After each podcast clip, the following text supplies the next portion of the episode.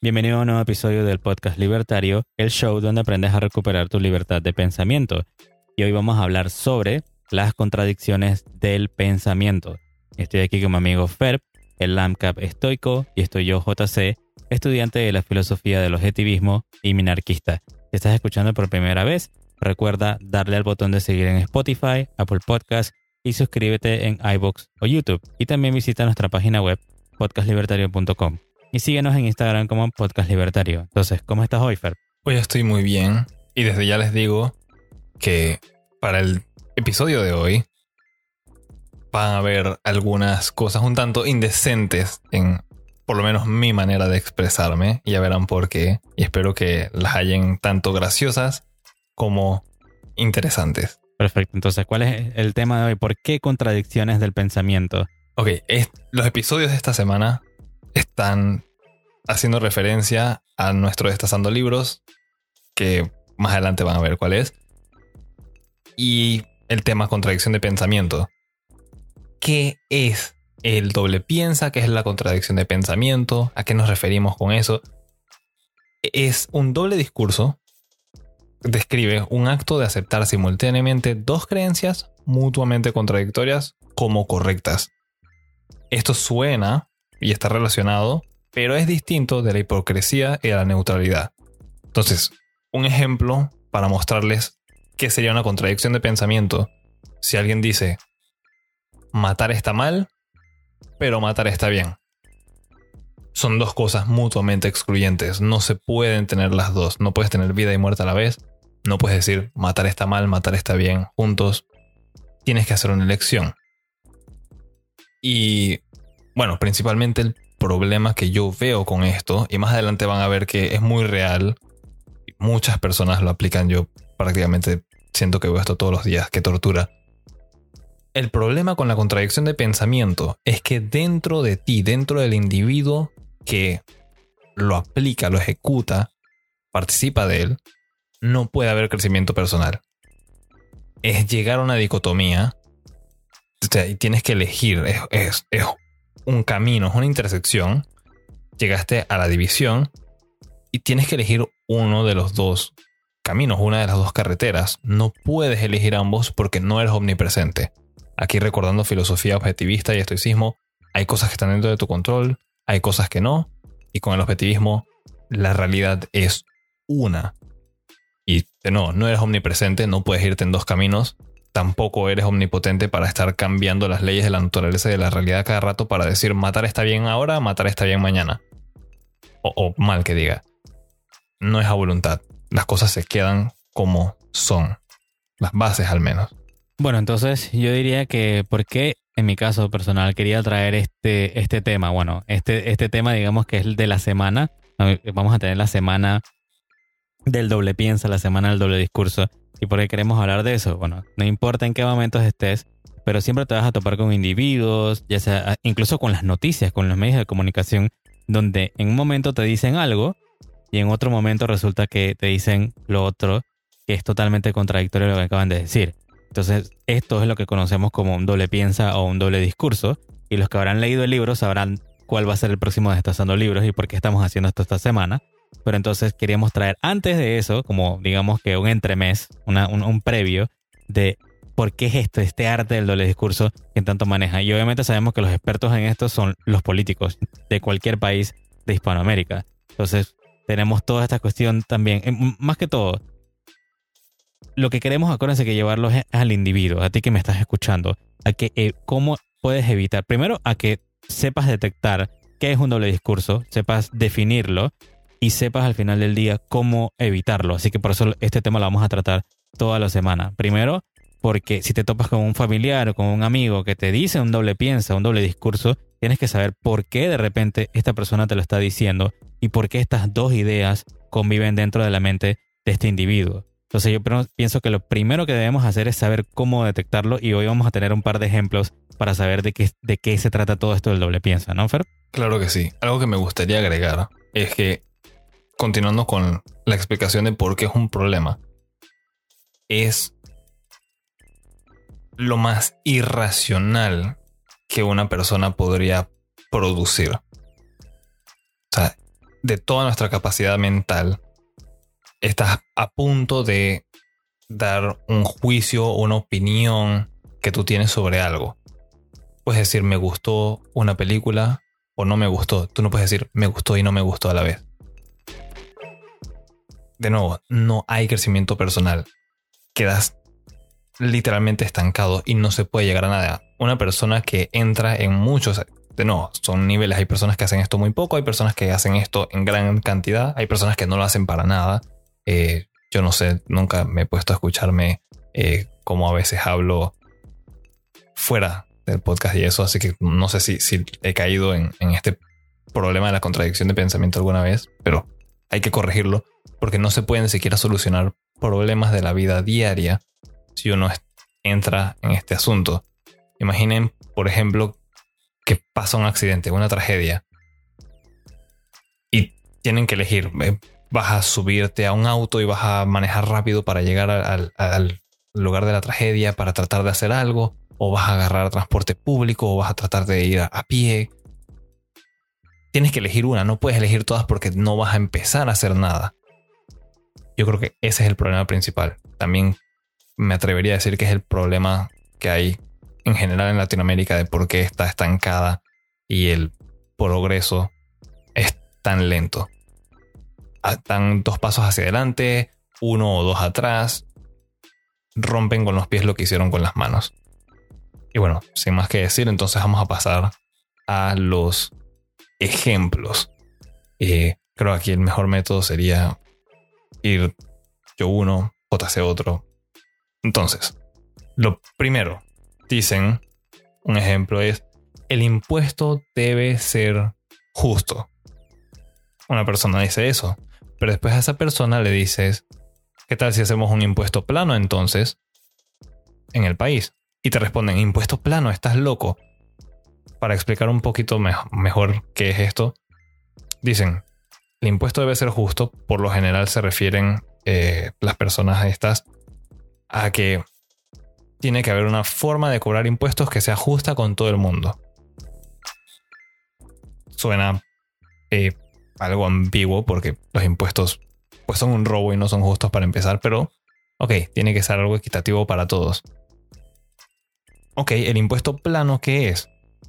Significa que sin importar cuánto tú ganes, si ganas 100 dólares o 200 o 300 o 1000 o 2000 o 3000 o 5000, la tasa va a ser la misma si te dicen el impuesto sobre la renta es 10%, pues es 10% no importa si haces 100 dólares o haces 100 mil.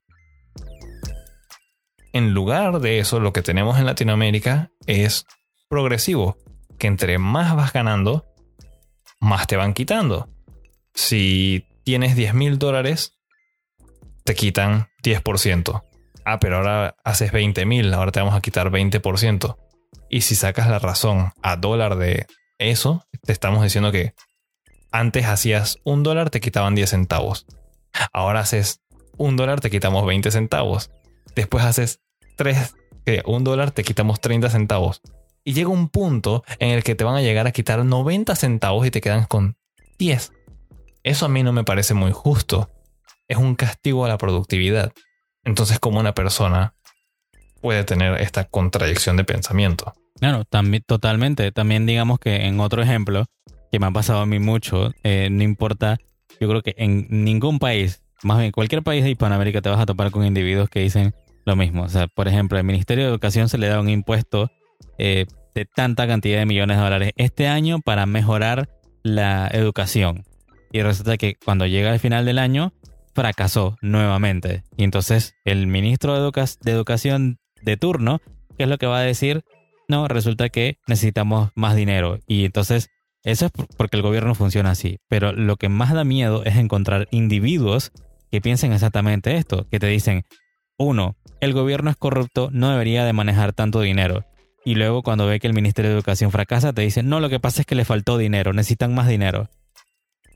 Enseguida es un doble piensa, es un doble discurso.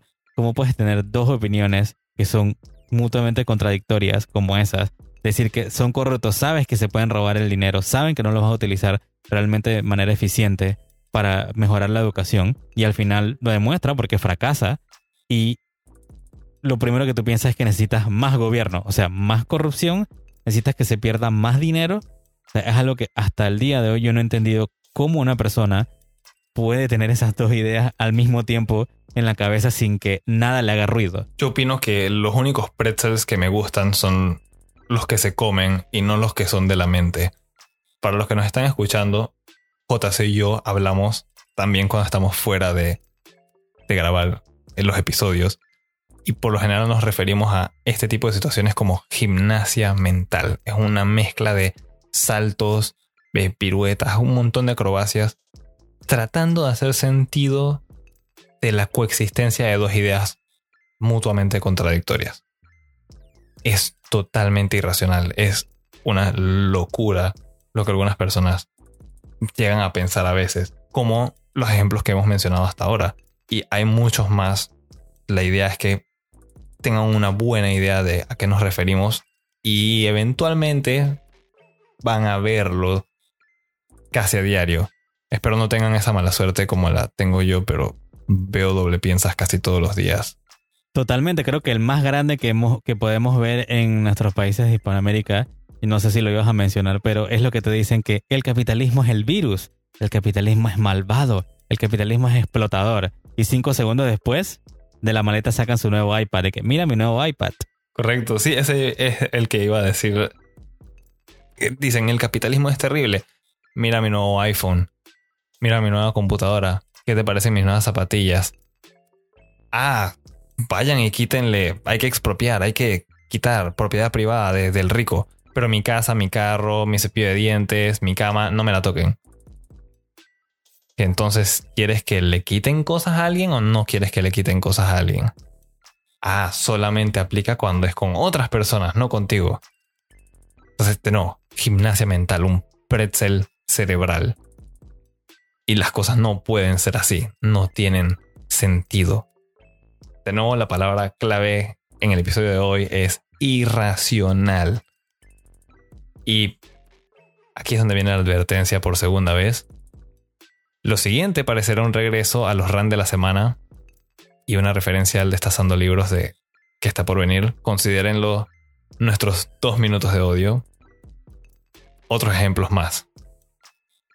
Si trabajas con un impuesto sobre la renta del 15%, como sucede aquí en Panamá, es decir que trabajas 15% del año para el gobierno, si haces la relación matemática de esa manera. 15% del año son dos meses. Tú que me estás escuchando, cuando quieres justificar impuestos sobre la renta, y yo sé que nosotros estamos en Panamá y que tenemos uno de los más bajos para los salarios promedio, dos meses de trabajo gratis para el gobierno. ¿Quién, si están escuchando esto, levanta la mano o póntela en el corazón si todavía tienes uno cuando estás pensando en estas cosas? ¿Estás dispuesto a trabajar gratis para ese gobierno que tanto te quejas diciendo es corrupto e es injusto? Dos meses.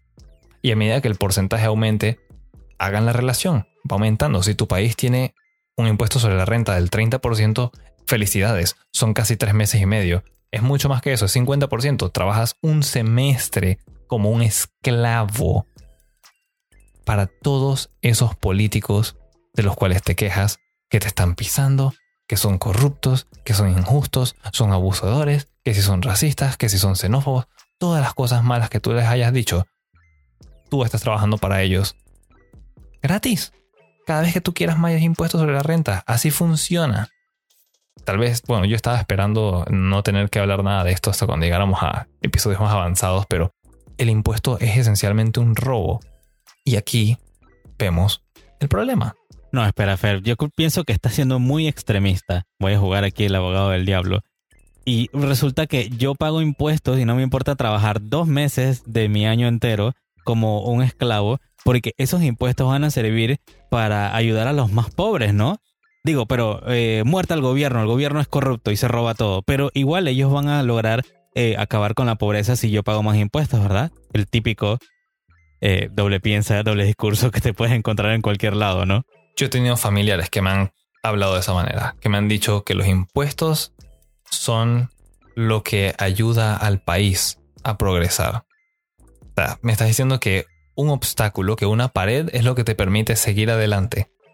Si tú estás caminando por un parque y repentinamente frente a ti tienes un árbol, ¿eso te permite seguir caminando en línea recta o tienes que hacer alguna locura como tal vez ir alrededor, tal vez hay una cerca y tienes que caminar mucho más en una dirección opuesta y perder tu tiempo y esfuerzo para solamente poder seguir el camino que deseas?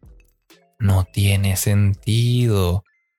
Y con personas así, cuando justifican impuestos y regulaciones, yo los veo como una especie de masoquista principiante que dicen písame suavecito y después les va gustando más.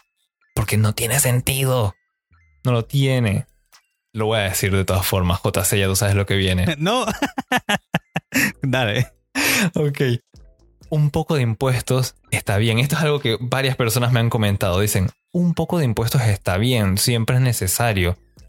Ahí tú me estás diciendo que un poco de robo está bien un poco de robo se puede justificar. Mm, un acto inmoral, si es en pequeña medida, se puede justificar. Excelente, ya sabemos a qué vamos a ir a la siguiente. La violación es rica siempre y cuando sea solo la puntita. Es una locura decir este tipo de incoherencias, son contradicciones.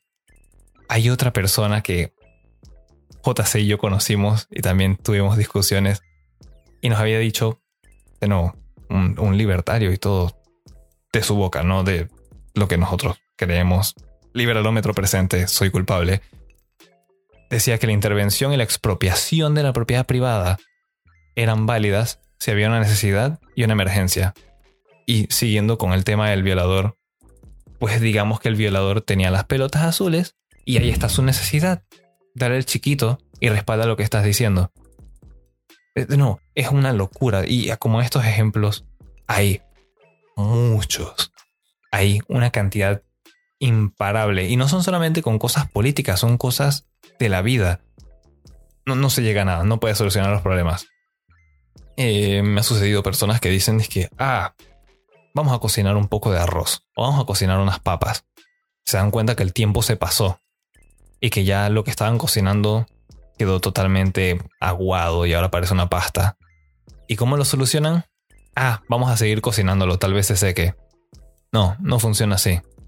Para nada. O sea, hay un problema porque pensarías que perpetuarlo de alguna manera lo va a hacer mejor. Tiene mucha agua, agreguémosle más agua.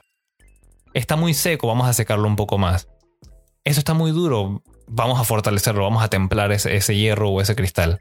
Eso está muy suave, vamos a hacerlo más suave. El gobierno causó un problema, entonces necesitamos más gobierno. Clásica. Ah, sí, estoy aplaudiendo ahorita mismo. Clásica, esa no falla en toda Latinoamérica. Se quejan, de nuevo, de que sus gobiernos son malos, corruptos, son abusadores, son corruptos. Pero cada vez que hay un problema, ¿a quién quieren llamar? ¿Quién quieren meter en todo? A papá Estado. Al violador. Al hermano mayor. Otra referencia también. Creo que con esto terminamos los dos minutos de odio. Creo que fueron más de dos minutos, ¿verdad? Fueron más, minutos de más de dos minutos de odio, sí. Bueno, pasemos al siguiente punto entonces, para calmarnos un poco. Entonces, el siguiente punto que queríamos hablar es por qué es importante, bueno, ya que pasamos que hablamos del doble pienso y el doble discurso, por qué es importante la consistencia en el propio discurso de uno.